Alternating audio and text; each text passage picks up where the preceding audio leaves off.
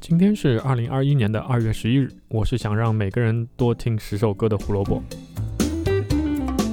首先在这里给大家拜年，祝大家牛年吉祥，想玩啥玩啥，想乐啥乐啥。新年多听好音乐，多听胡说音乐历史，因为我们的节目每天都会有更新。想知道每天的音乐小故事，记得关注我们在 B 站、荔枝、网易云还有小宇宙上的账号。找到我们的方法很简单，搜索“胡说音乐历史”或者“火就胡电台”，关注那个账号。新年每天你都会得到新的故事。好，今天是披头士降临美国第三弹，这招三把火，Brian Epstein 烧的是真的好，星星之火把整个美国都给燎原了，不愧是天才经纪人。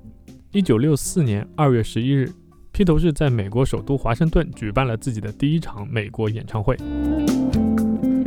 在七号驾临机场、九号 Ed Sullivan Show 之后，披头士在美国的名气越来越响。大家知道，一切都非常顺利的时候，就会遇到一些小挫折，生活的乐趣也就在这里了。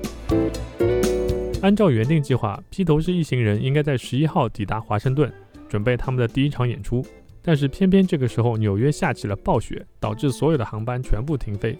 这个时候，一辆宾夕法尼亚高速列车被额外挂上了一节特殊的卧铺车厢。这个特殊不是因为车厢有个叫做 King George 的名字，而是因为它里面塞满了新闻界人士。是大家组团去华盛顿看披头士的演出吗？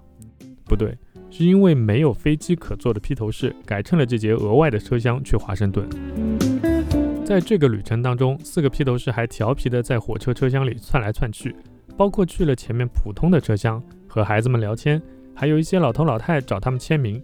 有一个老头像是集邮似的，一边问乔治·哈里森他是哪一个披头士，一边嘟囔着自己好像少签了一个名。从结果上来看，这个行程应该是开放式的，除了那节车厢不对外开放以外，其他地方并不会对普通的乘客有什么影响。当火车到站时，有两千多名粉丝早就在二十厘米厚的雪地里面翘首以盼，于是，在尖叫声里，全世界都知道披头士来到华盛顿了。披头士到达之后，首先第一站去了 WWDC 电台，那是美国第一个播放他们歌曲的电台。之后，一行人终于去到酒店去办入住。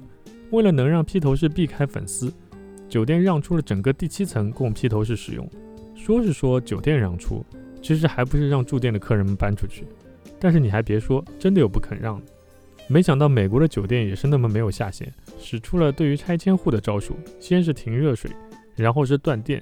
最后是断中央供暖，客人不得不搬走。我很好奇这间房间的客人到底有没有成为披头士的粉丝？他们到底会恨酒店呢，还是恨披头士？觉得应该恨酒店的，请扣个一；觉得应该恨披头士的，请扣个二。当天晚上八点三十一分，披头士登上了华盛顿体育场的舞台。说的好听点，那是一个舞台；说的实在点，那就是一个没有装饰过的拳击台。大家看过拳击比赛吧？你把四个角的柱子和连着的绳子去掉，那就是披头士在美国第一场演唱会的舞台，空空如也，什么都没有。标准拳击台的尺寸是一个大概六米左右边长的正方形，也就是说，披头士在美国第一场演唱会的舞台大小不会超过四十平方。而且最糟糕的是，你们继续想象一下拳击比赛，是不是所有的观众都是围在拳击台四周围看比赛？所以那天晚上，现场八千零九十二名观众也是在舞台的四周围看的，这可忙坏了披头士。准确的说，是忙坏了鼓手 Ringo Starr。披头士当天晚上一共演了十二首歌，总长三十五分钟。当时的歌还挺短的，平均两分半左右一首歌。这样算起来，十二首歌只需要三十分钟就能差不多唱完了。那剩下的五分钟他们在干什么呢？刚才我们不是说了忙坏了 Ringo Starr，还记得吗？那五分钟就是用来帮 Ringo Starr 换方向的。那天晚上，Ringo Starr 的鼓一共换了三次方向。第一次是在唱完了三首歌之后，Ringo Starr 被换了一百八十度。又唱完了三首歌，又换了一百八十度。然后又唱了三首歌，你们猜怎么着？是一百八十度、九十度、四十五度这三个选项，你们自己猜一下。好了，我告诉你们，答案是四十五度。整场演出几乎一直在尖叫声中进行。所以，哪怕乔治·哈里森当天晚上演出的话筒其实根本不能用，换了一个还是不能用的情况下，压根儿就没有人发现这件事情。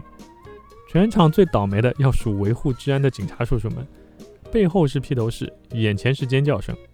据说当天晚上在场的警察们能做到脸不改色心不跳的面对这么长时间的尖叫，是用了一个大招。什么大招呢？他们把子弹塞进了自己的耳朵里面。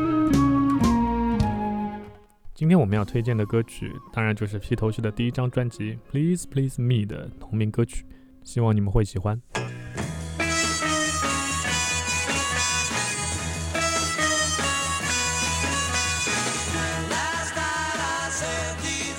对于这场演出，观众们是尽兴了，披头士也应该尽兴了吧？不，至少乔治·哈里森不那么认为。这场演出以后，他就开始极其讨厌美国的糖果，因为英国有软糖，就算扔到舞台上也不疼；但是该死的美国没有软糖，全部都是硬糖，扔上舞台砸到脸上还是挺疼的。要命的是，这还是个四面台，你怎么躲都躲不掉。所以乔治·哈里森极其不爽这件事情。演出结束以后，乐队受爱丽丝·奥姆斯比格尔的邀请，参加了在英国大使馆举办的庆功晚会。这位爱丽丝·奥姆斯比格尔当时只有十二岁，她有什么资格邀请披头士呢？因为他的父亲就是英国驻美国大使。这里插播一个花边小新闻：这位1964年才十二岁的爱丽丝，会在六年以后和一代传奇吉他手 Eric Clapton 谈恋爱。虽然当时的 Eric Clapton 已经爱上了乔治·哈里森的老婆佩蒂·哈里森，贵圈实在太乱了。好了，跑太远了，我们赶紧拉回来。说这个庆功晚宴其实不为别的，只是为了说在庆功晚宴结束以后，大家各自鸟兽散的混乱状况时，Ringo Starr 左边后面的耳朵不知道被哪个疯狂的粉丝用剪刀剪断了。这件事情让披头士的成员们很恼火。本来每天被无数个爪子拍来拍去也就算了，竟然还要冒这种危险。他们警告经纪人 Brian Epstein，这种情况以后再也不能发生。除去这些不愉快的小事，几个人在华盛顿玩的还是相当愉快的。第二天一早，他们又继续坐火车回到了纽约，因为接下来两天他们还有在卡内基音乐厅的两场演出。感谢收听今天的节目，胡说音乐历史，音乐让每天更重要。胡萝卜在这里再次祝各位听众观众牛年大吉，心想事成，远离一切不愉快，健健康康过大年。我们的节目还在继续。在家过年的时候，还记得抽个几分钟来听一下节目啊！明天我们要讲一首著名的交响乐，啊，不是爵士乐，啊，不对，应该是交响乐，嗯，爵士交响乐，它代表着美国爵士时代的开始。年初一，我们来听《蓝色狂想曲》的故事吧，拜拜。